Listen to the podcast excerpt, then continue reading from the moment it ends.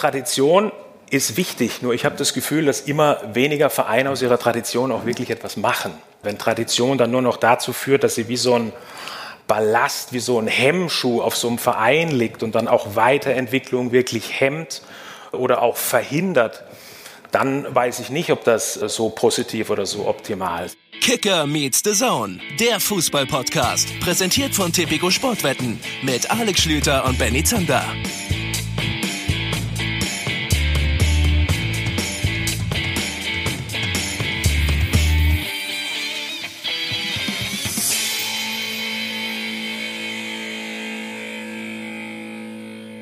Ach, Schlüter, ey, das wird heute keine leichte Podcast-Aufzeichnung für dich. So viel kann ich dir jetzt schon mal verraten. Weil nämlich? Weil ich heute um meinen dringend notwendigen Schönheitsschlaf gebracht wurde. Und zwar von mir selbst. Ich habe nur so etappenweise und nur ganz kurz gepennt heute Nacht. Es ist sogar so weit gegangen, dass ich zwischendurch einfach aufgestanden bin und wieder ins Wohnzimmer gegangen. Und du weißt, was dann mit mir passiert. Also ich bin ja gerade mit dem Auto hier zum Studio gefahren. Das sind vielleicht maximal zehn Minuten gewesen. Und ich habe dabei geflucht wie ein Kesselflicker. Ich habe ungelogen den Ausdruck Himmel, Arsch und Zwirn benutzt. Wie so ein 80-Jähriger, weil mir einer vor mir fahren nicht schnell genug gefahren ist. Du weißt also jetzt ungefähr, was auf dich heute zukommt. Du musst die Züge hier in der Hand halten, du musst das ganze Ding hier so ein bisschen lenken heute, sonst wird es chaotisch. Ich habe drei Fragen. Erstens, wie kannst du darauf kommen, mir hier in diesem Podcast eine Führungsrolle anzuvertrauen? Da sind schon ganz andere gescheitert. Zweitens, wie kann es sein, dass du nach all den Jahren immer noch die zehn Minuten zum Studio mit dem Auto fährst? Und drittens, warum hast du unsere Hörer noch nicht begrüßt? Sollten wir das nicht zuallererst tun? Auf die zweite Frage kann ich mit reiner Faulheit antworten. Aber natürlich, du hast recht. Herzlich willkommen, liebe KMD-Ultras, zur das kann man schon so sagen, ne? Es ist, ihr habt ja gelesen, die Titan-Folge, Schlütenmann. Es ist die Titan-Folge. Es ist es ist eine reine Titanfolge. Oliver Kahn heute bei uns im großen Interview. Wir haben vergangene Woche mit ihm gesprochen. In welchem Zusammenhang, das werden wir euch gleich gerne erklären. Was ich aber mal so ein bisschen hinter den Kulissen, von hinter den Kulissen berichten darf. Benny und ich sind in dem Zusammenhang äh, darauf gekommen, dass Olli Kahn weiterhin tatsächlich den coolsten Spitznamen hat, den man so haben kann in Fußball Deutschland, oder? Vielleicht im Weltfußball. Also über Titan, übrigens, das steht sogar noch auf seinen Autogrammkarten. Oliver Kahn, Titan. Also über Titan geht nix, oder?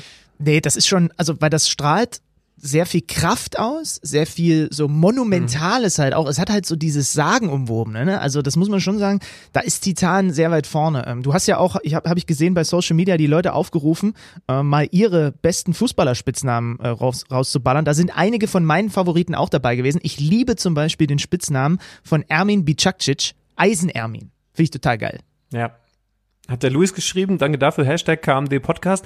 Ich bin bei so ein paar, äh, bei so ein paar Vorschlägen ins Schmunzeln geraten. Schön, dass ihr da direkt so eifrig mitgemacht habt. Lutscher, Thorsten Frings natürlich weiterhin legendär, Hashtag, der Kugelblitzer Ailton muss nicht weiter erläutert werden. Was ich sagen muss, als ich dann auf Twitter diesen Aufruf gestartet habe und die Antworten durchgelesen habe, was ich jetzt in den vergangenen Jahren definitiv unterschätzt habe, ist der Spitzname von Rudi Völler.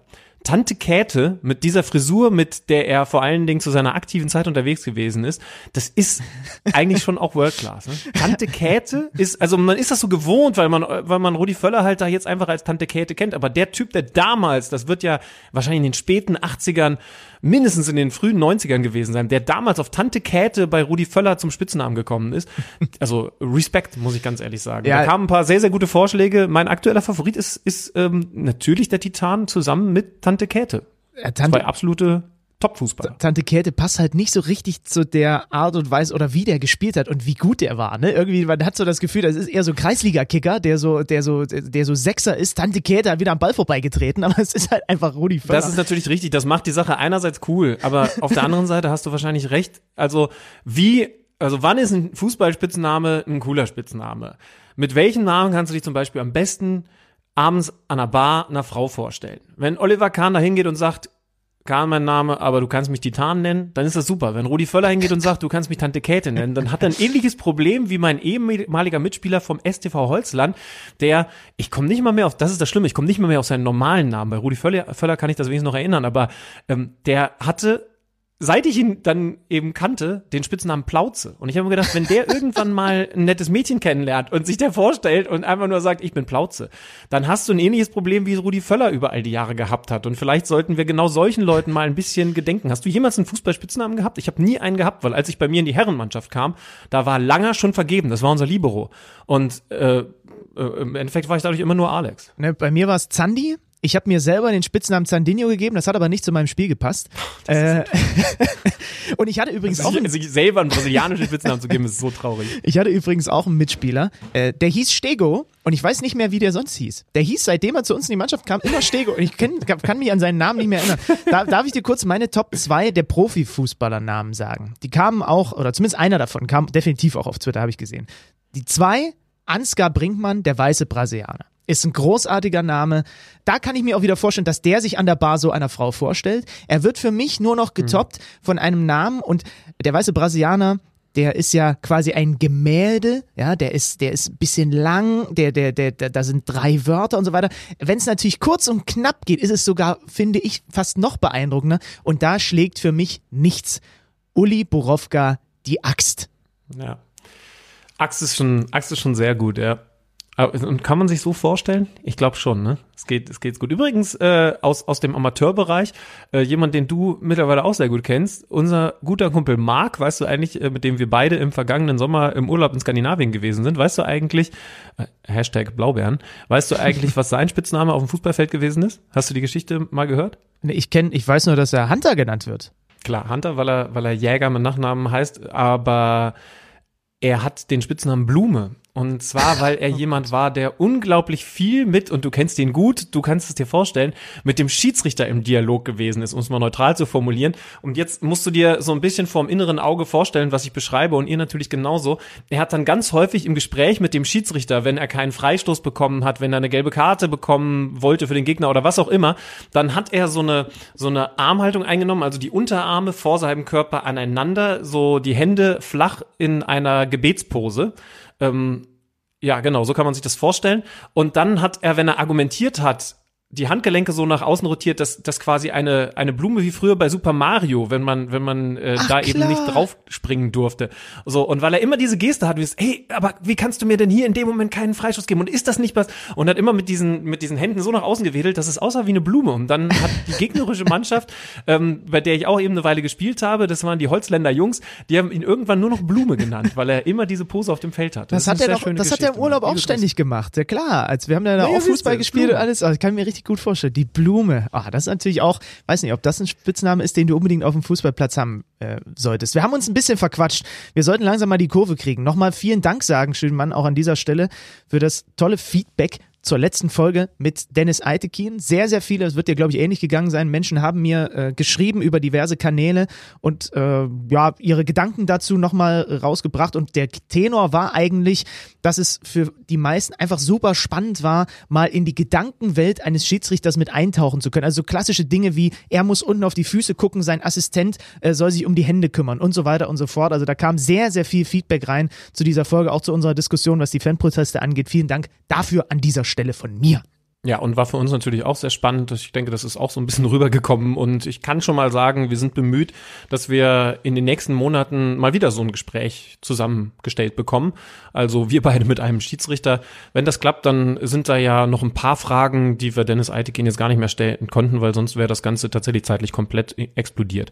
Ähm, aber wir bleiben da dran. Und um vielleicht noch kurz fortzusetzen, was das andere große Thema der vergangenen Woche angeht, nämlich die Fanproteste, die wir ja mit Jörg Jakob, dem Kicker-Chefredakteur, besprochen haben, um das eventuell nochmal aufzunehmen. Benny, da hat es ja auch ein bisschen Entwicklung gegeben. Also wir können erstmal grob festhalten, das werdet ihr aber natürlich auch mitbekommen haben.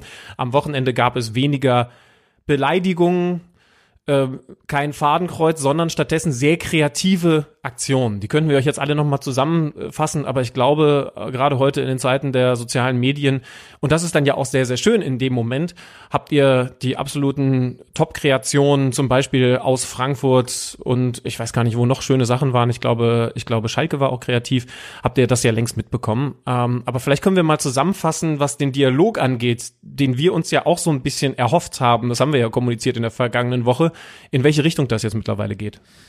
Ja, es ist so, dass es ein Gespräch gab, wenn ich es richtig verstanden habe, allerdings ohne die Ultras, zwischen DFB, DFL und einem Fanzusammenschluss. Ähm, Fanszenen haben da mit dem, mit dem DFB, der DFL diskutiert, so zwei Stunden. Da waren aber die Ultras und ihre, ihre Organisation, weil die alle, glaube ich, sehr selbst organisiert sind, waren da gar nicht mit dabei. Das heißt, die, die eigentlich für den Großteil dieser Proteste verantwortlich waren, saßen da nicht mit am Tisch. Das war, glaube ich, am Donnerstag. Am Sondern? Äh, da saß eine Organisation, wie heißen die nochmal?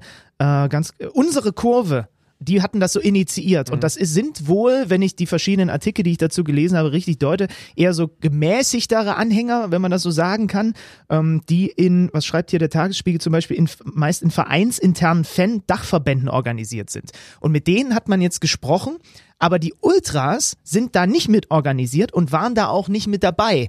Da ist natürlich so ein bisschen die Frage, wie viel Sinn macht das dann? Denn am, ich glaube, das war am Donnerstag und am Freitag kam ein Brandbrief, ein Protestbrief von verschiedenen Ultragruppierungen verschiedenster Vereine, die da äh, gebündelt quasi was rausgehauen haben und die gesagt haben, äh, die Fanszenen Deutschlands haben die sich genannt, im Zweifel werden wir Abbrüche weiter in, in, in Kauf nehmen und wollen, dass äh, Kollektivstrafen definitiv abgeschafft werden, ähm, dass auch das, äh, dieser Bann quasi gegen die BVB-Fans, dass das aufgehoben wird. Also man hat gesprochen und alle haben von allen Seiten versucht, Dialogbereitschaft zu signalisieren, aber die Ultras, die natürlich eine ganz klar treibende Kraft in dieser ganzen äh, Thematik sind, saßen bei diesem Gespräch, wenn ich das richtig interpretiere, gar nicht mit am Tisch. Das ist natürlich ein interessanter Punkt, ein wichtiger Punkt und hoffentlich kein Punkt, der den Dialog und die ganze Entwicklung dann hemmt, denn die Entwicklung geht ja zumindest in den vergangenen Tagen eher dahin, dass man ähm, wie, wie soll ich das formulieren? Tatsächlich vielleicht einen Schritt aufeinander zumacht, aber eben vor allen Dingen miteinander redet und da vielleicht Lösungen findet. Und wenn ich jetzt vorhin gesagt habe, wir müssen da jetzt nicht weiter drüber sprechen, was es da für Spruchbände gab, dann soll das auf gar keinen Fall heißen, dass jetzt, wo dann eben keine Fadenkreuze mehr auf den Tribünen hochgehalten werden, dass wir das jetzt ganz ignorieren wollen oder so. Ich glaube nur einfach, dass ihr die Proteste, die Formen dieser Proteste, die ich eben total gut fand und sehr kreativ fand, ähm, wirklich toll fand, dass, äh, dass ihr die alle mitbekommen habt. Ich denke, ich, ich denke, das habt ihr schon soweit verstanden. Und trotzdem, Benny, ist natürlich klar, also jetzt dann gemäßigter zu protestieren, kreativer zu protestieren, darf nicht dazu führen, dass es weniger wahrgenommen wird und dass es da jetzt keine Schritte aufeinander zugibt. Wie, was glaubst du, wie, hast du Hoffnung, dass das aber tatsächlich weitergeht? Ich meine, wie soll die Zukunft jetzt aussehen? Jetzt gibt es wahrscheinlich am nächsten Wochenende wieder kreative Proteste. Man wird nicht müde werden, gegen Hopp, gegen die Kollektivstrafen und diese Themen, die wir in der vergangenen Woche nochmal erörtert haben, zu protestieren. Aber wo führt's hin? Wann gibt es dann, also was ist überhaupt die Hoffnung? Was soll sich ändern? Der DFB hat relativ klar gemacht, dass Kollektivstrafen als letztes Mittel definitiv bleiben werden.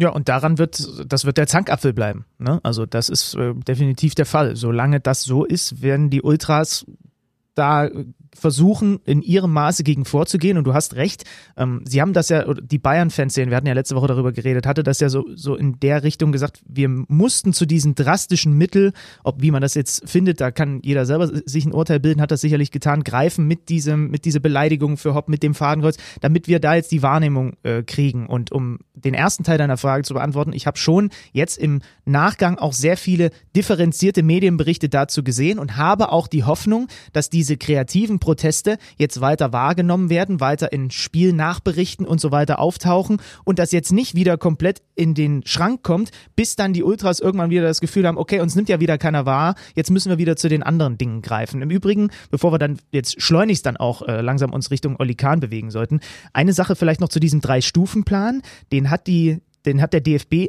präzisiert. Er hat da auch so ein bisschen Selbstkritik geübt, hat gesagt, es soll weiter natürlich zulässig sein, Kritik gegen Institutionen, gegen Personen, da soll jetzt nicht mehr sofort dieser Plan greifen. Und weil wir uns das ja letzte Woche gefragt hatten, der DFB hat eine Sache klargestellt.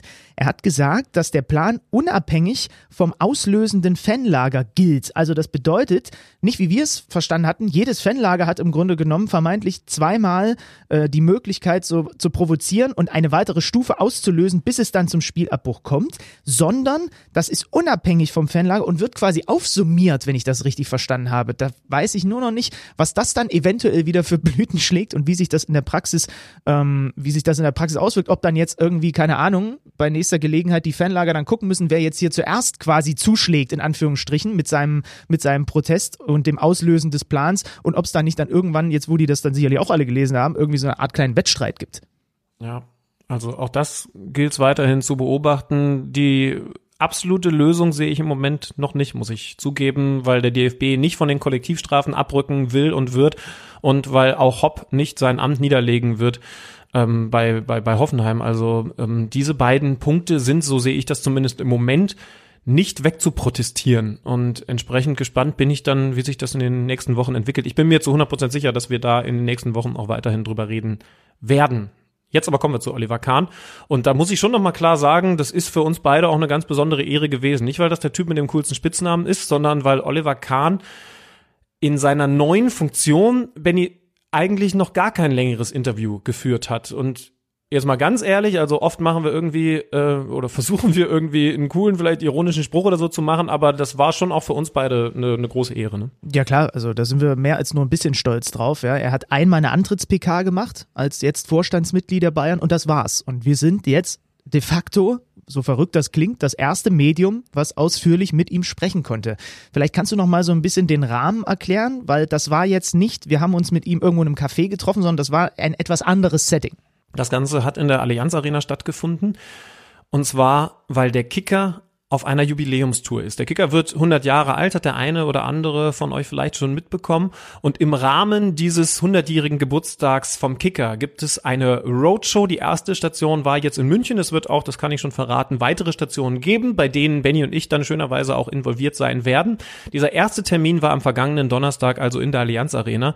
Und während wir auch mit anderen Leuten, zum Beispiel Rainer Holtschuh als Herausgeber vom Kicker geredet haben, war ein ganz großer zentraler Punkt natürlich unser Gespräch mit Oliver Kahn. Und jetzt kann ich euch so ein bisschen mit reinholen, wie das Ganze dann stattgefunden hat. Wir haben einen Ausschnitt einer Doku gezeigt zu Beginn dieses Gesprächs beziehungsweise vorab. Diese Doku ist von The Zone produziert und sie ähm, zeigt den Kicker in vier Teilen. Du darfst gleich erklären, wann das kommt, weil das war dein Moderationspart am Donnerstag. Wir sind also ähm, so reingegangen, dass wir da einen Ausschnitt gezeigt haben, bei dem auch Oliver Kahn zu sehen gewesen ist. Ab wann haben wir sie auf The Zone? 31. glaube ich, ne? Ja, 31. März, wenn mich nicht alles täuscht.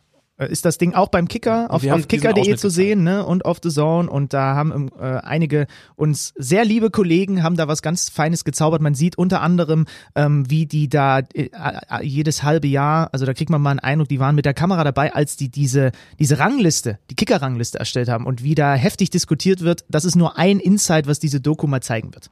Ja, und ganz wichtiger Punkt, dann versteht ihr auch, wo wir jetzt einsteigen bei dem Gespräch mit Oliver Kahn von Donners, vom Donnerstag.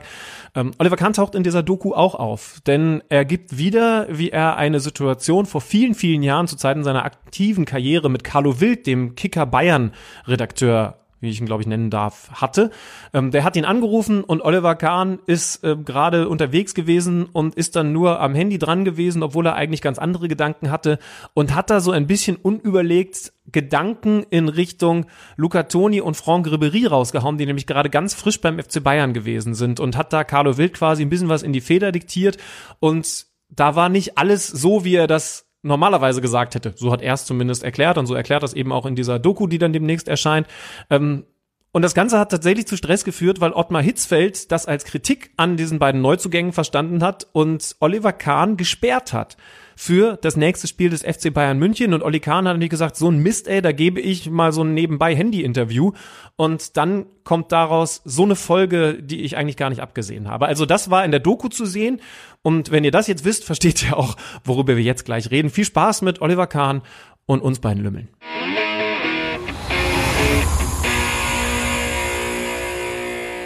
Kann sagen, wir hatten ursprünglich mal die Idee, Oliver Kahn telefonisch zuzuschalten und Fragen zu stellen. Das haben wir. Die Gründe haben Sie jetzt gesehen, gelassen. Umso mehr freuen wir uns, dass er heute hier ist. Oliver Kahn, Vorstandsmitglied des FC Bayern München. Olli, komm gerne hier. Dann setze ich mich in die Mitte. Aber wenn wir dich hier haben, dann musst du uns natürlich ein paar Sachen zu dieser Szene da erläutern. Ich habe dich vorhin hinter den Kulissen schon ein bisschen mit Carlo Wild darüber diskutieren hören. Äh, da wurde das Ganze nochmal aufgefrischt. Du wurdest wirklich suspendiert nach dieser Nummer? Ja, vor allem hatte die Geschichte ja ganz erhebliche Konsequenzen noch. Das ging ja dann äh, auch noch weiter. Also es war tatsächlich so, wir hatten ja damals äh, Luca Toni und Franck Ribéry, die gerade frisch gekommen sind äh, von Florenz und, und Marseille und die hatten nicht so am Anfang ein bisschen Probleme reinzukommen äh, in die Saison und äh, ich war dann gerade mit dem Auto auf dem Weg nach Hause und wie ich es ja schon gesagt habe, gerade gedanklich unterwegs, das Telefon klingelt, Carlo Wild war dann dran, ja, gib doch mal ein paar, sag doch mal irgendwas zum, äh, zu den beiden. Und ich habe dann irgendwie gesagt, naja, wir sind ja nicht in, in, in Florenz oder Marseille. Das war aber eigentlich positiv gemeint. Damit wollte ich nämlich sagen, die brauchen einfach auch eine gewisse Zeit, um sich hier so langsam äh, an Bayern München zu gewöhnen. Aber äh, wie man es gesehen hat, es gab dann ein Riesentheater. Ottmar, ich bin dann zu Ottmar in die Kabine, dann schaut mich Ottmar an, denk, sagt er zu mir, ja Oliver, wir müssen dich für ein Spiel äh, suspendieren. Und da habe ich gesagt, Herr Trainer, das geht doch nicht, wegen was? Ja, und ja, er blieb dann dabei. Und dann bin ich zu Uli Hoeneß gegangen. Und das ist ja diese legendäre äh, Geschichte, die der Uli Hoeneß ja sehr gerne auch immer überall erzählt. Ich gehe jetzt nicht weiter darauf ein. Wichtig zu verstehen dabei ist nur, die Türen haben geknallt ohne Ende. Ich war total äh, auf 180, wie ja sehr selten damals. Äh, ja, haben wir mitbekommen. Damals als Spieler. Und saß dann, bin dann runtergegangen, saß dann im Auto.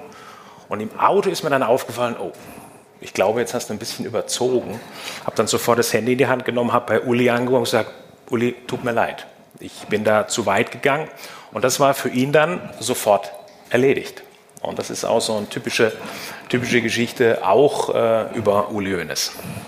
Aber gesperrt wurdest du trotzdem? Ein Spiel musste ich dann, ja, Michael Rensing hat dann gespielt. Ich glaube, in Berlin haben wir dann äh, gespielt. Michael hat gut gespielt, also ist nichts passiert. Wir sehen also, du hattest über die ganze Karriere, die du ja auch lange Zeit da unten verbracht hast, auf dem Rasen mit dem Kicker zu tun. Kannst du dich noch daran erinnern, wann du zum ersten Mal dieses Fachmagazin in den Händen gehalten hast? Es dürfte ein bisschen her sein. Boah, ich glaube, das ist äh, schon ewig. Es gab ja damals auch noch den Sportkurier, glaube ich, in so einer, ich weiß nicht wann das war, ich glaube so äh, Mitte der 69, ja, so Ende der 70er, Anfang der 80er Jahre hatte ich, glaube ich, war ich zum ersten Mal mit dem äh, Kicker konfrontiert. Aber ich glaube, es ist schon richtig. Ähm, auch meine gesamte Karriere hat dieses Magazin ähm, wirklich begleitet. Manchmal habe ich es geliebt, manchmal habe ich es gehasst, ist klar wann. Ne? Immer dann, äh, wenn es Kritik gab oder ich in der Durchschnittsnotenrangliste nur auf Platz zwei war, auch das war schwer zu ertragen. Aber und dann auch noch hinter dem Falschen. Und dann noch hinter dem Falschen.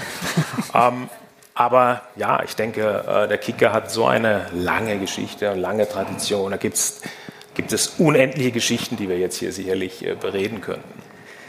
Ja, dann leiten wir galant über ähm, in dem Podcast-Teil, ähm, weswegen wir dich ja auch schön. Das kam jetzt nicht, oder was im Podcast? Doch, das, wir, wir lassen es mit drin. Okay, ja. Wenn du das möchtest, lassen wir das ja. in unserem hey, Podcast. Denn wir wollen natürlich ein bisschen mit dir jetzt über das reden, was da, was da so ansteht und den Weg dahin. Ähm, und ähm, man mag es nicht glauben, wenn man manchmal unseren Podcast hört, aber ein bisschen bereiten wir uns vor. Und die Frage, die uns beiden kam und die uns am meisten interessiert, wann du zum ersten Mal als deine Karriere lief, an die Zeit nach der Karriere schon konkret gedacht hast? Wann sich das bei dir so in den Kopf gesetzt hat, dass du parallel schon zu dem ganzen Trainingsalltag und so weiter dich auch mit anderen Dingen beschäftigst? Also grundsätzlich eigentlich äh, permanent, weil ich äh, von meinem Vater schon äh, mitbekommen habe, der übrigens selber dieses Schicksal ja auch erlitten hat, der sich irgendwann eine Verletzung geholt hat und zur damaligen Zeit, als mein Vater gespielt hat, hat er sich davon nicht mehr erholt. Das heißt, er ist nicht mehr richtig fit geworden, dann ist die Karriere ja auch äh, ganz, ganz schnell vorbei. Und ähm, deswegen hat er mir immer gesagt, am besten fährst zweigleisig. Deswegen mhm. habe ich sehr früh begonnen, auch schon in meiner Anfangszeit beim Karlsruher Sportclub, auch nebenbei schon eine Art äh, Fernstudium zu machen. Und als ich dann zum FC Bayern München gekommen bin, war das mit dem Fernstudium dann allerdings relativ schnell vorbei, weil äh, einfach die ähm, Belastungen einfach viel, viel höher waren und dann beides wirklich unter einen Hut zu bekommen. Das heißt, auf der einen Seite zu studieren, auf der anderen Seite die ganzen Ansprüche dieses oder den ganzen Ansprüchen dieses Vereins gerecht zu werden. Das ist dann schon eine große Aufgabe gewesen, aber grundsätzlich war ich immer irgendwo ähm, ja, zu gewissem Teil schon damit beschäftigt, diese Zeit ist, ja, wenn du Glück hast, bei mir waren es dann zwei Jahrzehnte, was eine wahnsinnig lange Zeit ist im professionellen Fußball. Das Ganze kann aber auch sehr schnell vorbei sein. Lange Rede, kurzer Sinn, ich habe mich immer damit beschäftigt, was kommt eigentlich danach. Stimmt die Anekdote, dass du bei den Bayern hinten im Bus saßt und Börsennachrichten studiert hast, während vorne Schafkopf gespielt wurde? Ja, das muss ich, das muss ich, so, äh, das muss ich so bestätigen. aber ich, ich habe mir jetzt auch, für mich war das aber auch eine Art von, äh, von Entspannung. Okay. Ich habe jetzt nicht so viel draus gemacht, jetzt Karten zu spielen oder äh, sonst irgendwas zu machen. Ich habe mich dann lieber in äh, irgendwelche Hefte, äh, Hefte vertieft. Dazu kommt natürlich auch, wenn du sprichst von Börsenmagazin, es macht natürlich schon auch Sinn, als Spieler sich auch mit dem Thema Geld äh, auf eine gewisse Art und Weise auseinanderzusetzen. Ich meine, wir alle kennen viele, viele Geschichten, auch von Spielern, bei denen das mit dem Geld nicht so hundertprozentig geklappt hat, um es mal vorsichtig auszudrücken. Mhm. Deshalb macht es durchaus Sinn, sich mit dieser äh, Thematik eben auch, ähm, auch zu beschäftigen. Mhm. Dann verstehe ich auch umso mehr, warum du dich mit Börsenmagazinen nicht auseinandersetzt. Nach Karriereende 2008 bist du dann TV-Experte geworden, also mittlerweile auf dem Gebiet kann man sagen schon ein alter Hase. Warum macht dir das so viel Spaß? Was ist da das Besondere, das dich kitzelt? Also für mich war es, ähm, ich habe ja 2008 aufgehört und hatte ja dann relativ schnell auch das Angebot äh, vom ZDF, doch ZDF-Experte zu werden. Und ähm, für mich war das einfach, ich habe ja dann Stück für Stück die Distanz vom, äh, vom Fußball gesucht, auch vom Vereinsfußball gesucht. Trotzdem hat es mir geholfen, akt, nicht aktiv, aber im Fußball, auch analytisch, sehr stark im Fußball äh, drin zu bleiben. Das heißt, sich ständig eben auch beschäftigen zu müssen mit den Dingen, die im, äh, im europäischen Fußball passieren, mit, dem, mit den Dingen, die auch im Weltfußball passieren. Stück für Stück habe ich eben dann auch ähm, gelernt. Als Torwart sieht man ja den Fußball häufig aus einer ganz bestimmten Perspektive, nur als Experte. Und heute sind die Ansprüche ja ziemlich, äh, ziemlich gewachsen. Da kann man nicht irgendwas gerade so von sich geben. Das heißt, den, den Fußball dann aus einer ganzheitlichen Perspektive zu betrachten, hat mir persönlich, hat mi, mir persönlich dann doch ähm, geholfen, mich eben auch auf diesem Gebiet dann äh, weiterzuentwickeln. Und ich bin ja jetzt, wer es übrigens noch nicht weiß, Günther Netzer habe ich jetzt auch geschlagen. Günther Netzer war ja, glaube ich, elfeinhalb Jahre bei der ARD. Ich glaube, wenn ich jetzt dann äh, beim ZDF äh, mit der Europameisterschaft äh, aufhöre, sind es bei mir äh, zwölf Jahre gewesen fürs ZDF als Experte und das ist ja auch äh, ganz schön und das ist übrigens, deswegen haben wir das ja auch die Frage kommt bestimmt jetzt auch gleich. Deswegen haben wir das äh, ja miteinander so besprochen, gesagt, das wäre eigentlich ein schöner Moment, um so eine lange Zeit auch mit dem äh, ZDF, ein toller Partner von mir, diese, ähm, diese lange Zeit dann auch bei der Europameisterschaft zu beenden. Und ich glaube, das ist das, was beide Seiten sehr, sehr fein finden. Ja, dann können wir eine Frage streichen. Aber, aber, aber äh, ich vorweggenommen, ne? Wird es dir, dir fehlen? Also ich habe da, hab da wahnsinnig viel äh, Freude gehabt, ich habe da Spaß gehabt, ich habe da viele äh, Leute kennengelernt. Und vor allem, ich habe ähm, dieses ganze Fußballgeschäft auch mal von einer ganz, ganz anderen Seite äh, gesehen, nämlich von der medialen Seite und habe eben dann auch Stück für Stück äh, auch begriffen, dass es ein bisschen anders ist, als ich das so als Spieler immer gedacht habe und es gibt ja viele Geschichten über mich, habe sie bis heute noch nicht verstanden wieso manche Journalisten damals, als ich Spieler war, Angst vor mir hatten. Stimmt das?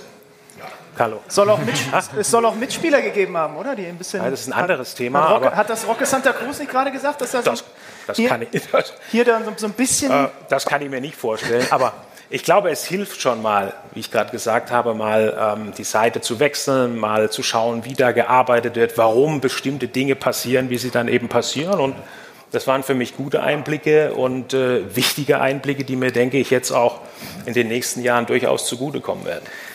Du hast äh, dich dann geschäftlich entwickelt mit Goldplay und all den Dingen, die es gibt. Aber ähm, gab es eigentlich in dieser Zeit auch Geschäftsideen, die du für die Zeit nach der Karriere hattest, die du verwerfen musstest, aber die du gerne gemacht hättest, aber wo du gesagt hast, ach, das jetzt nach Karriereende, ja, nach Karriereende. Ja, da kam natürlich immer, äh, kamen immer viele Dinge rein, auch sehr krude Sachen, wo ich mir gedacht habe, okay, ich weiß nicht, ob das hundertprozentig jetzt zu mir passt. Äh, oft gab es auch Sportunterwäsche, wo ich mich dann gefragt habe, hm, bin ich mir nicht so sicher, ob das jetzt so hundertprozentig zu mir passt. Ich bin der Meinung, es passt eher ähm, zu Cristiano Ronaldo, aber was dem seine Bauchmuskulatur, die wir alle sehr, sehr gut kennen, was dem seine Bauchmuskulatur anbelangt, habe ich gedacht, hm, lass es lieber. Also es gab viele, viele, äh, auch Fernseh-, ähm, TV-Shows, die immer wieder ähm, an mich herangetragen wurden, wo ich die Formate gar nicht so hundertprozentig verstanden habe und oft gesagt habe, nee, lass das weg. Also es ist sehr, sehr viel, aber um es mal auf eine ernsthaftere Schiene zu bringen, ich glaube gerade hier, Und das ist ja auch die Schwierigkeit, äh, wenn man dann so eine lange Karriere beendet hat, wirklich zu entscheiden, was mache ich eigentlich, was mache ich nicht, was passt überhaupt zu mir, wo kann ich mich auch wirklich weiterentwickeln. Das ist keine äh, so einfache Aufgabe. Und deswegen glaube ich, dieses Wort Brand oder Marke oder dass sich auch ein Spieler, wie wir es ja bei David Beckham äh, gesehen haben und jetzt auch immer noch sehen, dass sich ein Spieler als Marke begreift, hat eben auch den großen Vorteil, dass es sich dann sehr stark mit sich auseinandersetzen muss, was, wer bin ich eigentlich, wo will ich hin, für was stehe ich? Und das hilft eben dann auch in einer, äh, immer schwieriges Wort, Karriere, nach der Karriere, eben dann auch äh, nicht jetzt die falschen Dinge zu tun. Zumal ja sicherlich sehr viele Leute auf dich zukommen und halt wirklich krudeste Ideen haben, weil sie wissen, ihr habt mal ganz gut Geld verdient und vielleicht kann ich dem was ans Bein binden, wo er sich in fünf Jahren nicht mehr so ganz drüber freut. So ist es. Und vor allem, wenn man da nicht wirklich auffasst, es geht auch äh, wahnsinnig schnell. Zwei, drei falsche Entscheidungen, gerade auch im finanziellen Bereich, was Investments anbelangt, was Beteiligungen anbelangt. Dann hört man ja auch von den ein oder anderen Spielern so ein bisschen, ähm, ein bisschen Frauenproblematik, die dann vielleicht auch noch so ein bisschen dazukommt, was auch nicht ganz so billig dann ist und alles das. Alles das kann ja dann äh, zusammenkommen und dann wird es sehr schnell auch äh, sehr teuer. Ich glaube nicht überstürzt, sondern wohl überlegt ist das, was du seit Januar beruflich tust. Du bist Vorstandsmitglied beim FC Bayern München. Wie hast du dich eingelebt? Mich interessiert enorm, wie ein Oliver Kahn so einen ersten Arbeitstag, wenn es den überhaupt offiziell gegeben hat, verlebt. Stellt er sich allen vor, sagt er, ich bin der Olli, ich bin jetzt hier im Vorstand oder wie können wir uns das vorstellen? Ja, ich habe das ja schon öfters erlebt. Ich habe das ja auch dann später wieder beim, äh, im Studium erlebt, als wir dann Veranstaltungen äh, hatten und der Professor dann verlangt hat, ja, stellen Sie sich doch bitte mal alle vor. Ich habe immer gesagt, mein Name ist Oliver Kahn, ich war früher mal Torwart. Das hat dann immer so zu einer leichten, ähm, leichten Belustigung geführt. Also so habe ich es jetzt beim FC Bayern München nicht gemacht. Natürlich habe ich die Mannschaft besucht, das war so ähm, im, im, Trainingslager, gab ja erst die Pressekonferenz, dann habe ich die Mannschaft besucht im Trainingslager und habe mich da äh, auch mal äh, so ein bisschen vorgestellt und was ich denn jetzt hier eigentlich mache, weil ich mir durchaus vorstelle, da gibt es ja auch einige Fragen, was macht eigentlich jetzt Oliver Kahn hier? Und ähm, Genau, dann sind so die ersten Tage ins Land gegangen, dann habe ich sehr, sehr viele Gespräche erstmal geführt, sehr viel auch zugehört in den unterschiedlichen Bereichen. Ich meine, wir haben es vorhin gehört, der FC Bayern ist ja mittlerweile ein mittelständisches Unternehmen mit über 1000 äh, Mitarbeitern, vielen unterschiedlichen Bereichen. Und da sich erstmal einzuleben, auch die, die Kultur zu verstehen, die Herausforderungen zu verstehen, die es da in den äh, unterschiedlichen Welten auch zu bewältigen gibt das ist sehr, sehr spannend. Habe dann auch die ein oder anderen Workshops, werde ich jetzt noch in der nächsten Zeit machen, um einfach den Kontakt mit den, äh, mit den Mitarbeitern äh, weiter zu vertiefen und einzutauchen in die Welt des FC Bayern. Und so, äh, denke ich, bekomme ich dann auch Stück für Stück ein Gefühl für das große Ganze. Darauf wollte ich hinaus. Also du hattest schon auch an die einzelnen Abteilungen, an die einzelnen Mitarbeiter sehr konkrete Fragen. Also ich habe bis was von einem Fragenkatalog gelesen, dass du gezielt auf die Leute zugegangen bist, um zu verstehen, wie das große Ganze beim FC Bayern heutzutage funktioniert? Ja, es geht ja jetzt nicht darum, äh, mit jemandem Kaffee zu trinken und zu sagen, und wie läuft es bei euch? Ja, gut, und dann gehen wir alle wieder heim. Also das ist jetzt nicht unbedingt besonders äh, zielführend. Nein, es geht schon äh, darum, auch wirklich Informationen zu bekommen, die Herausforderungen der unterschiedlichen Abteilungen und Menschen auch zu verstehen. Und das kann man schon auch ein bisschen systematischer angehen. Wie sehr hilft dir deine Vergangenheit bei diesem Club, bei all diesen Dingen in den ersten Tagen und Wochen? Ja, ich habe den FC Bayern, äh, ich habe ja 2008 aufgehört und vorher war ich 14 Jahre äh, bei diesem Club. Natürlich kenne ich äh, sehr, sehr gut die DNA. Ich kenne auch viele der, der handelnden Personen noch. Ich weiß, ähm, welche Ansprüche dieser Verein hat und wie man auch diesen Ansprüchen äh, gerecht werden kann. Nichtsdestotrotz ist es eine lange Zeit äh, gewesen zwischen äh, 2008 und heute. Das heißt, der Club hat sich nochmal sehr, sehr stark äh, auch weiterentwickelt. Ich habe gerade über die Mitarbeiterzahl äh, gesprochen. Wenn man sich die Mitgliederzahl anschaut, wenn man sich aber auch die Umsatzentwicklung anschaut, da ist ähm, sehr, sehr äh, viel passiert und da muss man vorsichtig sein. Es ist gut und es ist auch wichtig, dass man in dem Verein gespielt hat. Es ist äh, sehr, sehr, es hilft auch, wenn man selbst Fußball gespielt hat, aber das allein ist heute bei weitem nicht mehr äh, ausreichend. Und was mir eben dann auch noch ge geholfen hat, ist eben dann die vielen Dinge, die ich dann im unternehmerischen Bereich auch Stück für Stück nach meinem äh, Karriereende äh, äh, gemacht habe. Und so ähm, konnte ich dann eben oder kann ich jetzt beides zusammenbringen. Das heißt, einmal kann ich, äh, so hoffe ich, die sportliche Welt äh, sehr, sehr gut verstehen, aber natürlich auch ähm, die große Businesswelt, die um den FC Bayern herum besteht, denke ich, die einzuordnen, ist ganz genauso wichtig. Und deswegen reicht es nicht mehr, ein guter Spieler gewesen zu sein, viele Erfolge als Sportler gefeiert zu haben. Diese Zeiten äh, sind vorbei. Dafür ist dieses Geschäft viel zu komplex, viel zu anspruchsvoll geworden, als dass das äh, heute ausreichend ist, um dann wirklich eine Position bei einem Fußballverein zu übernehmen. Ganz interessanter Punkt. Du hast selber gesagt,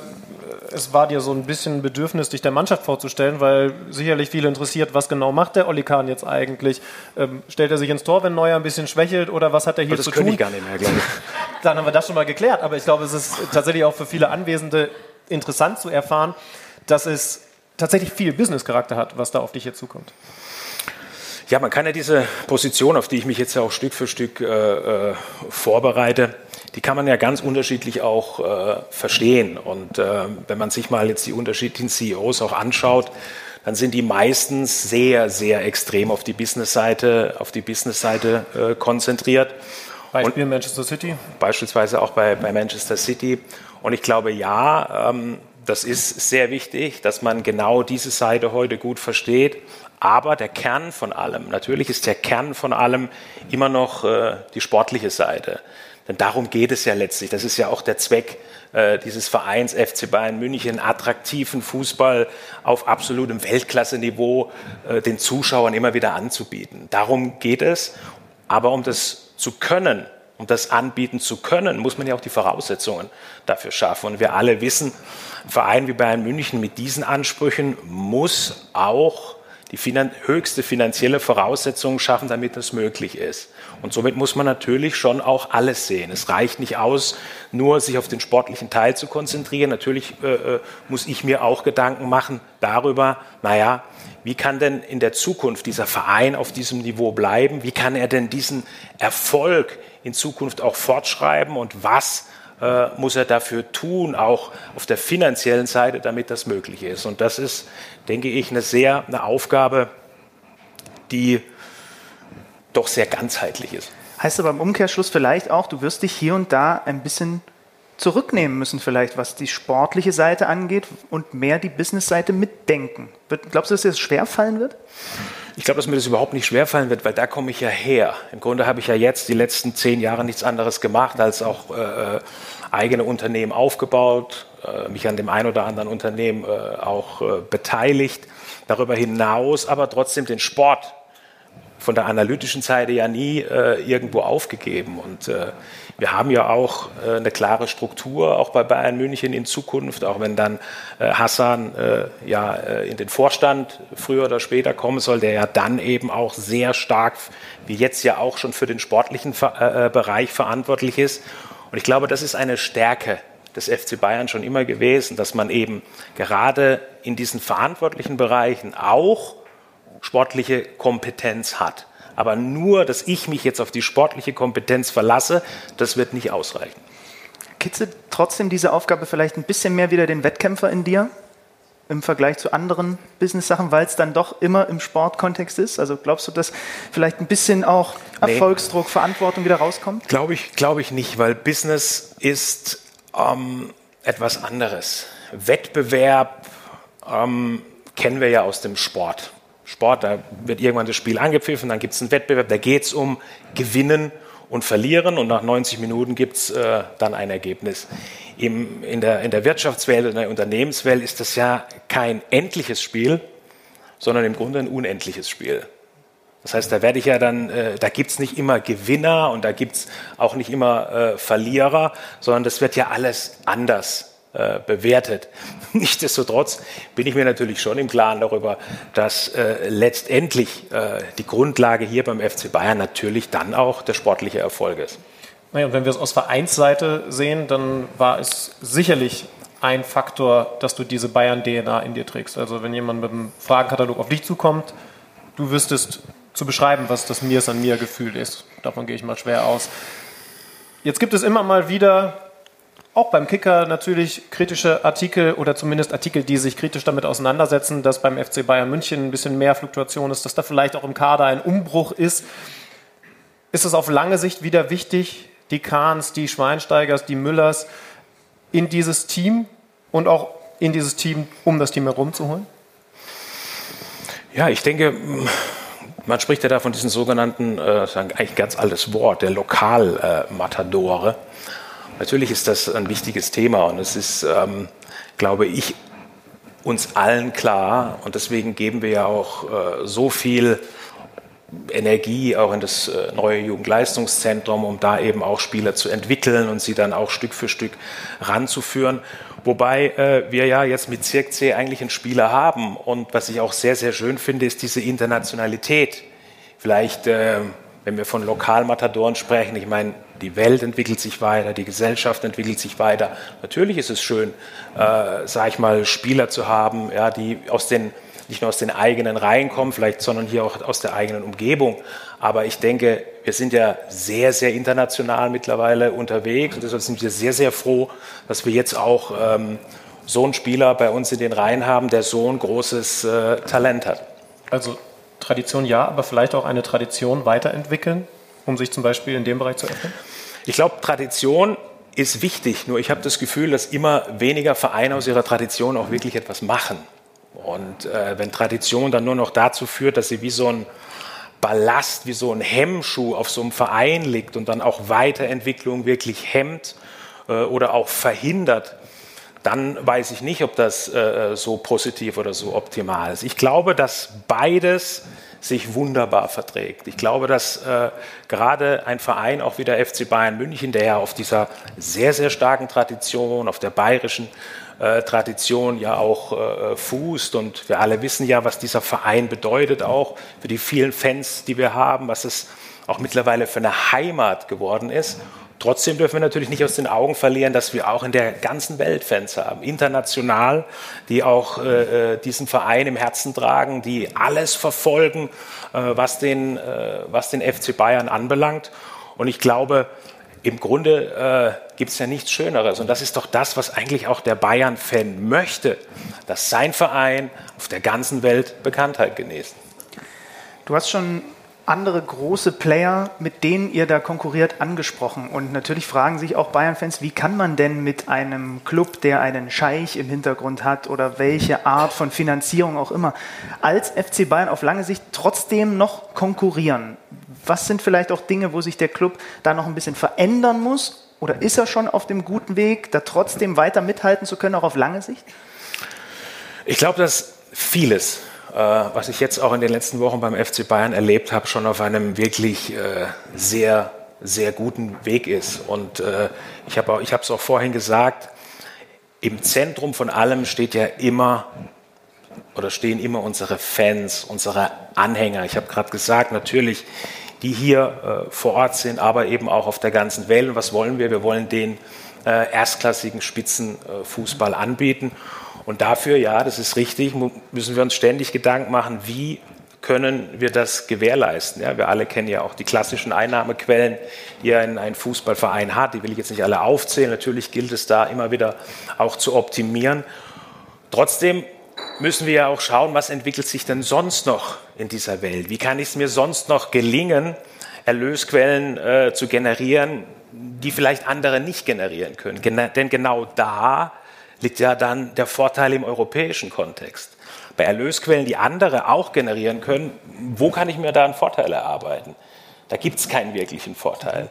Aber gerade danach Ausschau zu halten, wo können wir möglicherweise auch mit dieser enorm starken Marke Bayern München, wo können wir in Zukunft, in welche Bereiche können wir reingehen, das ist sicherlich eine hochspannende Frage. Wir sehen jetzt gerade Entwicklungen, äh, wie beispielsweise bei äh, Juventus Turin, die jetzt zum ersten Mal ein ICO gemacht haben, also ein Initial Coin Offering und eine eigene Vereinswährung äh, praktisch ihren Fans, ihren Mitgliedern auch angeboten haben. Das sind alles Dinge, mit denen müssen wir uns auch in Zukunft äh, beschäftigen. Wollen wir das? Wollen wir in diese Bereiche reingehen? Und das sind einfach spannende Fragen und Herausforderungen. Und auch der Fußball äh, muss sich diesen äh, Fragen öffnen, denn diese ganze enorme Geschwindigkeit der digitalen Welt, die wird früher oder später auch nicht am Fußball vorbeigehen. Jetzt gibt es eine aktuelle Entwicklung, die den FC Bayern betrifft, äh, die aber eben auch viele andere Bundesliga-Vereine, wenn nicht alle, betrifft. Das sind die Fanproteste, wie ich sie nennen möchte, die es in den letzten Wochen gegeben hat. Du bist so lange dabei, als Aktiver, jetzt eben in deiner neuen Funktion. Hat sich der Fußball in diese Richtung verändert und wie siehst du es aktuell? Ja, als ich ähm, zu meiner Zeit gab es äh, ähnliche Sachen. Ich würde nicht sagen verändert, ich würde sagen, zu meiner Zeit war es äh, anders. Auch da gab es schon möglicherweise noch in viel stärkerem Ausmaß ähm, auch rassistische äh, Ausschreitungen. Auch da gab es äh, schon Gewalt. Das ist ja jetzt äh, nichts unbedingt äh, besonders Neues. Und ich glaube nur, dass es heute äh, einfach, aber auch was mein eigenes Beispiel anbelangt, ich meine, für mich war das ja auch nicht immer lustig, jahrelang ins Tor zu gehen und erstmal den ganzen äh, Gemischtwarenladen an, an Früchten und was da alles noch so im 5-Meter-Raum lag, erstmal äh, erstmal wegzuräumen. Ja, klar ist das auf eine gewisse Art lustig, aber irgendwann, puh, irgendwann äh, äh wird es dann auch schwer äh, zu ertragen. Und ich glaube, wenn Diesen man. Moment gab es für dich aktiv. Ja, natürlich gab es irgendwann Momente, also jetzt hört es halt einmal auf. Also irgendwann ist dann, irgendwann ist dann auch mal gut, weil es, und deswegen kann er mich, glaube ich, sehr gut hineinversetzen, auch was das bedeutet, auch rassistisch angegangen zu werden, wie man sich äh, da fühlt, was für eine Art der, der Ausgrenzung und Erniedrigung das äh, auch für einen Menschen bedeutet. Nichtsdestotrotz glaube ich, dass es heute anders geworden ist. Ja, wir alle kennen ja auch äh, die Begriffe Inklusion, wir kennen, äh, kennen die Begriffe Diversity. Das heißt, dadurch haben wir doch heute eigentlich fast stärkere Werte, als wir sie, äh, als wir sie zu meiner Zeit hatten. Und ich glaube, deswegen erleben wir auch, wenn einer gegen diese Werte verstößt, dann er erleben wir genau das, was wir jetzt sehen, nämlich diese, diese, dieses enorme Aufregen und auch diese richtige Empörung gegen das, was wir eben in den Stadien nicht haben wollen. Und vielleicht das nochmal zu betonen, was wollen wir dann nicht haben? Das sind jetzt genau die Dinge, die wir gesehen haben. Das heißt, wenn es dann Anfeindungen gibt, äh, eben an bestimmte Personen, ich glaube, ähm, dann hört der Spaß eben irgendwann auf. Und deswegen haben wir eben auch als FC Bayern gesagt, äh, ja, jetzt prüfen wir, jetzt prüfen wir mal, was wir denn wirklich tun können, um genau äh, solche Dinge, wie sie sich jetzt auch in Hoffenheim abgespielt haben, dann in Zukunft eben verhindern zu können. Ist es für die Zukunft dann auch eine umso größere Herausforderung, eben auch umso wichtiger, dass man von Vereinsseite klar kommuniziert, wie man handelt und, und zwar in unterschiedlichsten Bereichen, damit sich die Fans abgeholt fühlen? Ja, aber ich glaube doch, dass das der FC Bayern tut. Ich glaube doch, der, in der, auch in der Vergangenheit. Und ich glaube, dass auch der FC Bayern ähm, sehr stark auch in Kontakt ist und dass der FC Bayern immer auch äh, den Dialog äh, mit seinen Fans eben auch äh, äh, sucht und gesucht hat. Aber nichtsdestotrotz ist es ganz, ganz schwierig, dann eben immer wieder solche Dinge, wenn sie sich dann eben so äußern, wie wir sie jetzt gesehen haben, ähm, zu verhindern. Und deswegen muss man sich als Verein dann irgendwann die Frage stellen, ja, was können wir denn jetzt tun? Ja, nicht nur schöne äh, Sprüche machen, sondern was können wir tatsächlich tun, damit wir solche Dinge in Zukunft ja irgendwo dann nicht mehr erleben. Wir hoffen, die Fronten verhärten sich nicht weiter, sondern es bleibt dabei, dass alle versuchen, jetzt ist ja so der Eindruck der letzten Meldung, irgendwie auch wieder ein bisschen mehr miteinander in den Dialog ja, wobei eins ist, mir, eins ist mir auch bei dieser Diskussion äh, trotzdem noch ganz, ganz wichtig. Ich habe ja vorhin gesagt, für was tun wir das eigentlich alles hier? Ja, hier bei Bayern München. Jeder, der bei Bayern München arbeitet, der möchte ja dazu beitragen, dass die Zuschauer, unsere Fans, die im Stadion sind und die in der ganzen Welt uns zuschauen, dass sie Freude haben, dass sie Spaß an dem haben, was sie, äh, was sie da sehen. Und ich habe jetzt vor kurzem eine, wirklich eine, eine, eine interessante Diskussion auch mit meinem, mit meinem eigenen Junge gehabt und der jetzt das erste Mal im Stadion war und gesagt hat, was mir besonders gut gefällt in diesen Stadien ist diese tolle Atmosphäre, die in diesen Stadien ist. Das heißt, dass diese, diese, diese, Fans, die diese Stimmung machen, das ist ein absoluter Wert. Und das ist was Großartiges. Und das ist das, was uns auch differenziert von vielen, vielen anderen Sportarten. Und das gilt es auch zu bewahren. Und ich, ich warne auch nur davor, vor einer ähm, sterilen Atmosphäre. Ich glaube, das ist das, was wir auch nicht haben wollen äh, in Fußballstadien. Nichtsdestotrotz müssen wir, und das tun wir eben auch konsequent, dann gegen die vorgehen, die diese großartige Atmosphäre, die diese Stimmung und die dieses Spiel dann durch solche Aktionen, wie wir sie jetzt gesehen haben, ähm, dann eben auch stören. Eka Gündogan hat gerade vor ein paar Wochen bei uns im Podcast sehr deutlich gemacht, dass er nicht nur im Bereich Fußball verglichen mit anderen Sportarten, sondern was die Bundesliga angeht, sagt, das ist outstanding, das ist außergewöhnlich, ja. die Unterstützung der Fans. Ja. Und ich meine, er spielt jetzt ein paar Jahre schon in der Premier League auf der Insel und da gibt es mal Spiele mit guter Stimmung, aber das, was in den deutschen Stadien abgeht, und zwar im positiven Sinne, ja, ich, das hat er hervorgehoben. Ja, ich war jetzt, wir haben das Chelsea-Spiel gesehen, ne? Und äh, da waren ja natürlich waren da noch die, die uh, unsere Fans, die Bayern-Fans, aber ich habe keinen einzigen, da war keine Fangruppe mehr im Stadion vom FC Chelsea. Ja. Natürlich sind die Zuschauer mitgegangen und den Zuschauern hat es Spaß gemacht, aber boah, also ich weiß nicht, ob ich, äh, ob ich das so prickelnd fand. Ich finde es gut, dass wir das nochmal betonen, dass man vielleicht tatsächlich, indem man auch nochmal klar macht, was wir da auch für, für Positives in unserer ja. Fankultur haben, einen Schritt aufeinander zu machen können. Ich bin da sehr gespannt. Genau. Vielen lieben Dank, Oliver. Danke euch dass auch. du dir Zeit genommen hast. Dankeschön.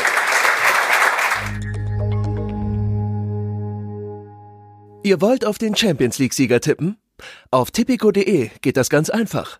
Einfach auf unsere Seite gehen und auf euren Favoriten setzen. Wenn du schon mal bei Tipico auf Sportwetten getippt hast, kennst du dich ja bestens aus. Für alle Neueinsteiger ist noch wichtig zu wissen, Tipico verdoppelt deine erste Einzahlung. Registriere dich noch heute und sichere dir so den Willkommensbonus bis zu 100 Euro. Du erhältst den Bonus sofort nach deiner ersten Einzahlung.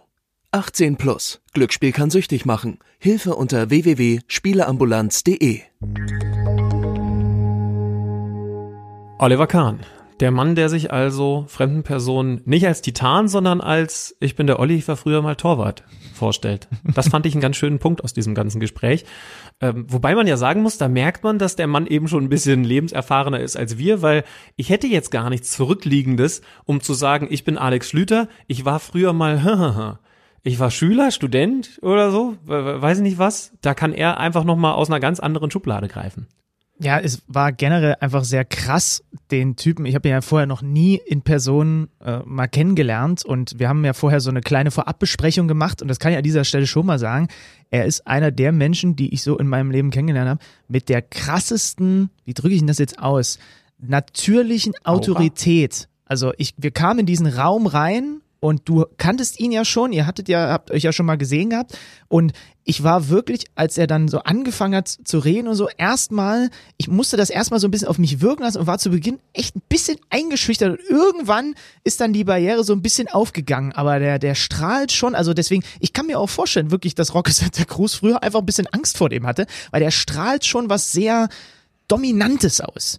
Ja, es ist schön, wenn man Benny Zander ein bisschen kennt, kann ich euch erzählen, und dann so aus dem Augenwinkel sieht, wie er erstmal daneben sitzt, während man so ein bisschen versucht, miteinander warm zu werden und überhaupt erstmal abschütteln muss, dass der Mensch, der da jetzt gerade zwei Meter weg von ihm sitzt, nicht auf seinem Bravo Sport Megaposter hängt, wie das früher in Bennys Kinderzimmer gewesen ist, sondern jetzt wirklich leibhaftig vor ihm sitzt. Und dann ähm, ist es immer eine ganz lustige Erfahrung. Aber, aber, aber ich glaube, ihr habt gehört, er ist, also der Zander ist dann natürlich absolut Profi geworden. Nach wenigen Sekunden des äh, Kennenlernens und hat den investigativen Journalisten in sich raushängen lassen. Oliver Kahn also neu bei den Bayern als Vorstandsmitglied und die Bayern wieder zurück in der Spur würde ich sagen. Also sie sind in der Bundesliga-Tabelle mittlerweile mit vier Sprung, Punkten Vorsprung auf der Position Nummer eins. Das heißt also, da trifft genau das ein, was wir so ein bisschen gemutmaßt haben, gerade so zum Ende der Hinrunde.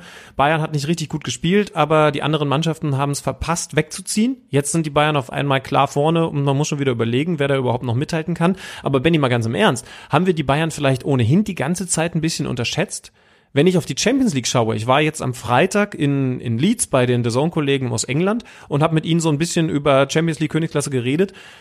Die sagen, naja, klar, das beste Team in der Champions League bis jetzt ist der FC Bayern München. Die sind verlustpunktfrei durch die Gruppenphase gegangen. Die haben jetzt als einziges Team so richtig überzeugt mit einem 3 zu 0 gegen Chelsea. Und die sagen, ja, also die nicht zum absoluten Mitfavoriten auf den Titel zu machen, wäre doch totaler Quatsch, weil wie sehr sollen sie denn noch überzeugen? Und dann habe ich gedacht, ja stimmt, habt ihr recht. In Deutschland ist es ein bisschen so, dass man über den FC Bayern weniger positiv geredet hat als in den vergangenen Jahren. Warum? Weil sie halt in der Hinrunde nicht so überzeugt haben, weil eigentlich bist du in Deutschland gewohnt, dass die Bayern schon so zehn Punkte vorweg galoppieren. Sie haben den Trainer gewechselt, sie haben, ja, muss man ehrlich sagen, auch mehrfach keine so richtig guten Fußballspiele absolviert. Das jetzt am Wochenende gegen Augsburg war übrigens auch kein absolutes Glanzstück, aber sie gewinnen jetzt in der Re Reihe, in der Regel ihre Spiele. In der Champions League haben sie die ganze Zeit schon getan. Im DFB-Pokal sind sie im Halbfinale, haben jetzt das Heimlos. Also es sieht schon sehr, sehr gut aus für den FC Bayern München. Haben wir sie vielleicht komplett unterschätzt und sie sind einfach das beste Team, das es überhaupt gibt in Europa im Moment? Oh, also möglich ist es. So, man hat natürlich einfach immer die die Eindrücke aus dem schweren Saisonstart mit Trainerwechsel und so weiter irgendwie noch im Kopf und irgendwie hat man ja immer das Gefühl, wenn die Bayern nicht mit 20 Punkten Vorsprung durch die Liga marschieren, dann gibt's da irgendwelche Probleme. Ähm, in der Champions League, wenn ich jetzt hier auch wirklich nochmal durchscrolle, äh, dann gibt's nur noch ein einziges Team, was im Achtelfinale ähnlich äh, äh, stabil abgeliefert hat. Das war Atalanta Bergamo. Ne? Wir wollen die Freunde um Robin Gosens nicht vergessen. Aber ich, also auch die Argumentation der Kollegen da aus Leeds kann ich schon teilen, ne? weil alle haben irgendwo mal ein bisschen gestrauchelt, haben mal was liegen lassen. Also international war das eine sehr stabile Saison, im Übrigen auch schon unter Nico Kovac. Jetzt ist natürlich die Frage, wie kriegen das die Bayern gehandelt, äh, noch ohne Lewandowski? Wie kriegen sie es hin mit so ein paar äh, Dingen, die sie schon noch aufgetan haben, auch jetzt in den letzten ein, zwei, drei Tagen? Ja, Hansi Flick, der angeblich in der Premier League ein gefragter Mann sein soll, da müsste man jetzt irgendwann mal Nägel mit Köpfen machen. Leon Goretzka, der, wie ich finde, angenehm auch über die Medien äh, murrt über einen Bankplatz. Er sagt selber von sich, er ist in der Form seines Lebens und sein Anspruch ist es, von Beginn an zu spielen. Ähm, also es gibt schon noch so ein paar Dinge zu moderieren, äh, zusätzlich zu der Verletzung von Lewandowski. Aber es kann wirklich so sein, dass wir uns in Deutschland einfach so ein bisschen äh, daran festgenagt haben, die Bayern haben eine schwache Saison oder Schwächen in dieser Spielzeit und dann kriegst du mal von außen den Input von deinen Kollegen, ja, und die sagen, was, was wollt ihr denn eigentlich? Die spielen doch, spielen doch eine Saison, wo du nicht maulen kannst. Andersrum gefragt. Sie haben vier Punkte Vorsprung in der Liga. Sie haben das beste Torverhältnis der gesamten Fußball-Bundesliga. Welches Team ist da am ehesten bei dir auf der Liste, das noch die Stirn bieten könnte? Dortmund vier Punkte hinter den Bayern, die Leipziger fünf Punkte und dann auf der vier Leverkusen nochmal drei Punkte hinter Leipzig, also schon so ein bisschen abgeschlagen, wenn man ganz ehrlich ist, acht Punkte hinter dem FC Bayern München. Ich würde am ehesten Dortmund sagen, wobei RB gerade nur unter dem Eindruck, glaube ich, vom einen oder anderen, auch wenn man jetzt hört, was Nagelsmann gesagt hat, so ein bisschen, ja, die rutschen jetzt da weg. Äh, abgeschrieben wird, in Anführungsstrichen, aber die haben nun mal gerade mit dem VfW Wolfsburg und Bayer Leverkusen gegen zwei unglaublich formstarke, schwer zu bezwingende Teams in der Fußball-Bundesliga gespielt. Ne? Also das muss man schon dazu sagen mhm. bei, bei RB.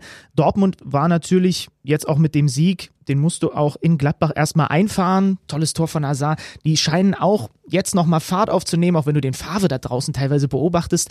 Ich würde am ehesten sagen Dortmund, aber diese Unzufriedenheit bei Julian Nagelsmann, die hat in Leipzig ja schon mal dazu geführt, dass er gemurrt hat, und zwar ziemlich gemurrt hat, und dann kam die Reaktion der Mannschaft. Warum soll das nicht nochmal so sein? Ne? Es sind auch nur von Platz 1 auf Platz 3, also von Bayern auf Leipzig, fünf Punkte. Das ist alles noch irgendwie auch für andere Teams möglich, die Bayern noch einzufangen. Äh, trotzdem fehlt mir ein bisschen die Fantasie. Ja. Also ich glaube am Ende irgendwie doch, dass die Bayern sich das nicht nehmen lassen. Ich habe Wolfsburg-Leipzig jetzt über 90 Minuten gesehen am Samstagnachmittag und muss sagen, das war einerseits ein unglaublich intensives Spiel. Das hat auf beiden Seiten sehr, sehr viel Disziplin überhaupt erst einmal verlangt und dann am Ende auch sehr, sehr viele Körner gekostet. Ich muss aber auch sagen, dass ich ein bisschen enttäuscht von Leipzig bin in solchen Spielen und die gibt es halt. Und die gibt es eben beim FC Bayern München dann sehr, sehr viel seltener, dass da dann Kreativität fehlt. Also der VfL Wolfsburg, das hast du gemerkt, war unglaublich diszipliniert eingestellt. Ballverlust und jetzt aber sofort wieder hinter den Ball kommen, weil klar, Leipzig hat da diese unglaubliche Qualität, obwohl Timo Werner in der Partie ja sogar erstmal draußen gelassen wurde, weil selbst der eben auch mal ein bisschen durchschnaufen muss, kam dann in der zweiten Hälfte. Mein Problem ist aber, dass dann zu wenig kreative Momente im Spiel von Leipzig da sind. Und so muss man sogar ehrlich sagen, hätte Wolfsburg das Spiel auch gewinnen können. Ja, es ist kein wirklich torchancenreiches Spiel gewesen, aber im Zweifel hatte für mich Wolfsburg die größeren Chancen, gerade am Ende Xaver Schlager. Und dann wäre das auch voll okay gewesen, wenn Leipzig eine Partie auswärts verliert und man einfach sagen muss, ja, da hat der Gegner einfach von dieser ganzen Physis her, von der taktischen Disziplin her mitgehalten mit Leipzig und mehr kam dann nicht. Und das ist dann einfach ein großer Unterschied im Vergleich zum FC Bayern München. Oder mache ich jetzt Leipzig zu schlecht, weil sie eigentlich noch mehr spielerisches Potenzial haben, was sie da noch nicht abgerufen haben? Naja, ich habe es ja auch unter anderem dieses Spiel gegen Leverkusen hier auch in Leipzig im Stadion gesehen und da war das ähnlich. Ne? Und das ist was, was offensichtlich, das braucht man nur die, Aus, die Aussagen von Julian Nagelsmann ranziehen, was den auch nervt.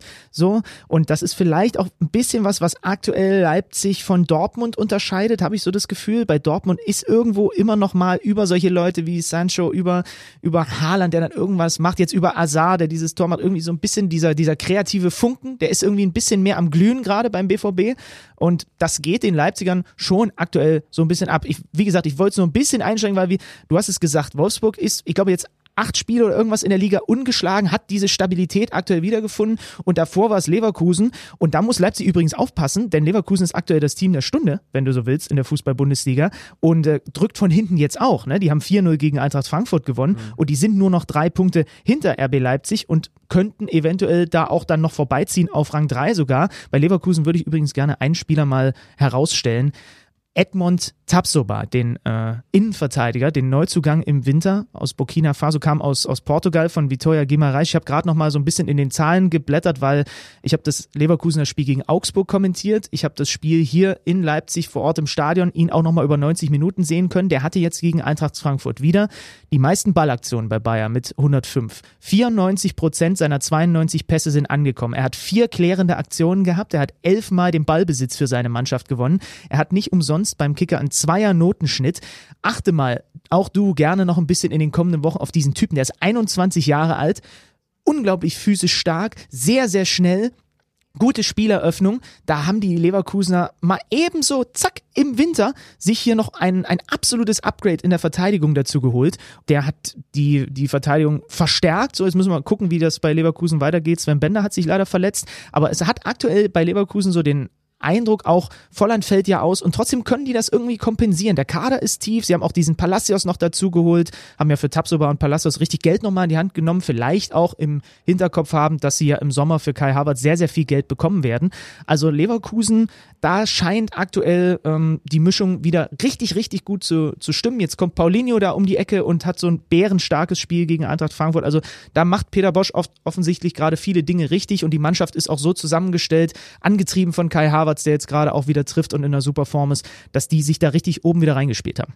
Ja, ja, Kai Havertz ist für mich bei all den Neuzugängen das allerwichtigste Upgrade, denn wir haben in der Winterpause darüber geredet, dass der eine der größten Enttäuschungen der Hinserie gewesen ist und dann sind wir beide selber so ein bisschen drauf gekommen, dass man Leverkusen vielleicht mit Blick auf die Rückrunde am allermeisten zutrauen muss, weil sie eben gar nicht so schlecht dagestanden haben nach der Hinrunde und trotzdem noch so viel Upside hatten. Unter anderem vor allem ein Kai Havertz, der jetzt wieder in der Form ist, der jetzt wieder das auf den Platz bringt, was wir eigentlich von ihm erwarten konnten, weil er eben dieses außergewöhnliche Talent hat und das ist ja dann auch der Grund, weshalb er wahrscheinlich nicht mehr so ewig in Leverkusen spielen wird. Und du hast richtigerweise erwähnt, Kevin Volland ist im Moment verletzt. Das heißt also, sie müssen sogar ein bisschen kreativ werden. Kai Havertz hat jetzt ganz vorne drin gespielt.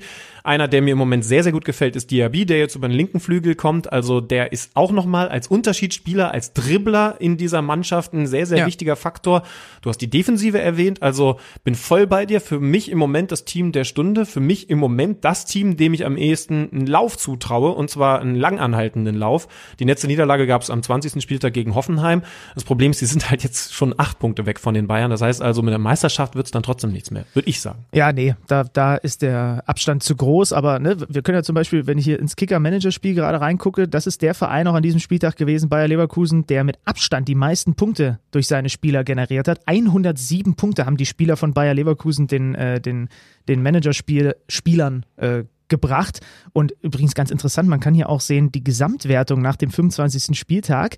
Da führt ganz knapp, was die Gesamtpunkte bislang von einem Verein erzielt in dieser Saison angeht, RB Leipzig noch vor den Bayern. Also sie haben knapp mehr Punkte im Kicker-Manager geholt als die Bayern, sind aber in der Liga, ähm, wenn es rein um die Resultate geht, nur auf Rang 3. Okay, ja. Noch geht's ja um die Punkte, die man am Ende eines Spiels holt und noch nicht darum, dass man im Kicker-Manager-Spiel ganz vorne ist. Das ist für mich auch nicht so schlecht, denn ich habe wieder mal nur neun Punkte geholt Ui. und ich traue mich gar nicht auf die Gesamtwertung zu gucken. Ich habe abgeliefert. Ein Xaver Schlager, für mich eigentlich der X-Faktor hat minus vier Punkte geholt, dann weiß ich auch schon, in welche Richtung das hier geht bei mir. Ich habe abgeliefert. Ich habe 40 Punkte geholt an diesem Spieltag und offensichtlich war der Rest nicht ganz so stark unterwegs, denn ich bin in den Top 4000 also spielen ja irgendwie 130.000 Mann, glaube ich, spielen dieses Spiel und ich bin unter den Top 4.000 mit diesen 40 Punkten. Und da habe ich wohl gemerkt, Davy Klaas noch aus Versehen auf der Bank gelassen, der ja noch Punkte geholt hat. Also einen Bremer jetzt aus Versehen auf der Bank zu lassen, wenn der dann ausnahmsweise mal wieder trifft, ist, äh, ist jetzt auch sehr schön geredet, was du mit deinem Team Aber- machst. Ich weiß nicht, ob ihr so in eine saubere, vernünftige Zukunft gehen könnt. Du und dein Team. Aber Christian Günther ne, äh, für Freiburg hat getroffen, dann Jonas Hector für den ersten FC Köln. Beide haben 13 Punkte geholt. Hector mit diesem fantastischen Tor haben eigentlich die Kölner Fans schon ein bisschen Abbitte geleistet, äh, was ihre Kritik zu Beginn an Markus Gisdol angeht. Ich glaube, die haben jetzt acht aus zehn Spielen gewonnen. Ja, allein Marc Uth im Winter noch dazu geholt. Absoluter Monstereinkauf. Drei Tore, vier Vorlagen seit dem 18. Spieltag. Und die schieben sich immer weiter da unten raus. Jetzt fängt der ein oder andere in Köln natürlich schon wieder an, von Europa zu träumen. Da würde ich eher sagen, Freunde, es sind zwar nur fünf Punkte, aber Vorsicht, Vorsicht, Vorsicht. Seht es mal lieber so, dass ihr jeden Punkt, den ihr jetzt gerade holt, gegen den Abstieg geholt habt. Aber trotzdem, das ist schon krass, wie der FC da gerade rollt. Ja. Also, wenn wir gerade bei Leverkusen über das Team der Stunde geredet haben, darf man die Kölner da nicht, und so ganz weit sind sie ja nicht von den Leverkusern weggelegen, zumindest geografisch, darf man die da nicht unter den Tisch kehren. Da hast du absolut recht.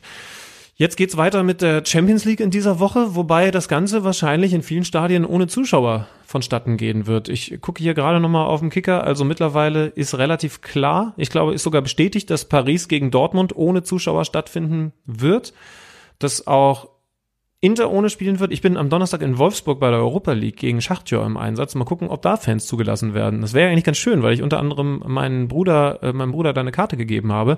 Wenn der jetzt gar nicht kommen darf, wäre das schon schade. Ja, Valencia gegen Bergamo auch. Ich bin da so ein bisschen hin und her gerissen. Ich verstehe auf der einen Seite, dass der Kalender sehr, sehr eng getaktet ist. Auch Christian Seifert hat jetzt sich gerade aktuell nochmal zum Coronavirus geäußert und hat gesagt, wir müssen bis zu dieser Deadline, müssen wir mit der Saison durch sein, auch mit Blick dann auf international, dann geht's ja äh, auch Richtung Europameisterschaft und so weiter. Aber wenn du jetzt natürlich eine ganze Reihe von absoluten Topspielen hast, die komplett ohne Zuschauer stattfinden, dann nimmt das dem Ganzen natürlich enorm viel Charme. Ja, aber was willst du machen? Willst du sagen, dass äh, zum Beispiel Ruhr-Derby, äh, Ruppert-Derby, Schalke gegen Dortmund, das müssen wir spielen lassen, aber alle anderen dann ohne Zuschauer? Kannst ja auch nicht machen, oder? Ja, ich habe da keine, hab da kein Patentrezept, aber wenn ich mir halt vorstelle, wir haben ja unter der Woche auch noch das Nachholspiel äh, Gladbach gegen Köln, ne, am Mittwoch, auch das ja ein Derby. Wenn diese Dinger jetzt Gladbach-Köln oder, oder Schalke gegen Dortmund ohne Zuschauer stattfinden, dann ist es halt kein Derby mehr irgendwie. Schon irgendwie noch immer, aber halt nicht mehr so richtig. Ich weiß auch nicht, was man da jetzt am besten dagegen macht. Irgendwann sind einem dann halt auch in diesem ganzen, das ist, das ist ja dann irgendwie, könnten Kritiker des modernen Fußballs könnten sagen, da kann dann halt selbst mit egal wie viel Geld gegen so eine, so eine Pandemie kannst du halt nichts machen. Wenn die halt ausbricht, dann ist auch mal der moderne Fußball, sind ihm da irgendwie die Hände gebunden. Ich fänd's halt nur unwahrscheinlich schade, wenn dann solche tollen Spiele, wo du richtig stimmungsvolle äh, Atmosphäre hättest, definitiv, wenn die halt komplett ohne Zuschauer stattfinden. Aber auf der anderen Seite hast du recht, was sollen sie machen? Wenn sie halt gespielt werden müssen, müssen sie gespielt werden. Denn wir haben eben ausgerechnet in diesem Jahr eine Europameisterschaft und entsprechend muss dann die Saison rum sein. Also ich glaube, da kann ein Christian Seifert dann auch nichts machen. Und wenn es ganz doof läuft, müssen wir eben als Fußballfans, egal von welchem Verein, sagen, ja, das war dann hinten raus leider eine etwas enttäuschende Saison, weil zum Beispiel Schalke gegen Dortmund ohne Zuschauer stattgefunden hat. Aber das war halt damals diese blöde Phase mit dem Coronavirus. Gut, dass es vorbei ist. Also ich hoffe, dass wir im schlimmsten Fall so auf die Sache sprechen und dass wir keine naiven Dinge tun und dann einfach sagen, Hauptsache für den Hype und von mir aus auch noch für die Zuschauereinnahmen machen wir das und die Leute stecken sich an. Das wäre dann ja auch Quatsch, aber das traue ich ehrlich gesagt auch keinem der Verantwortlichen dazu.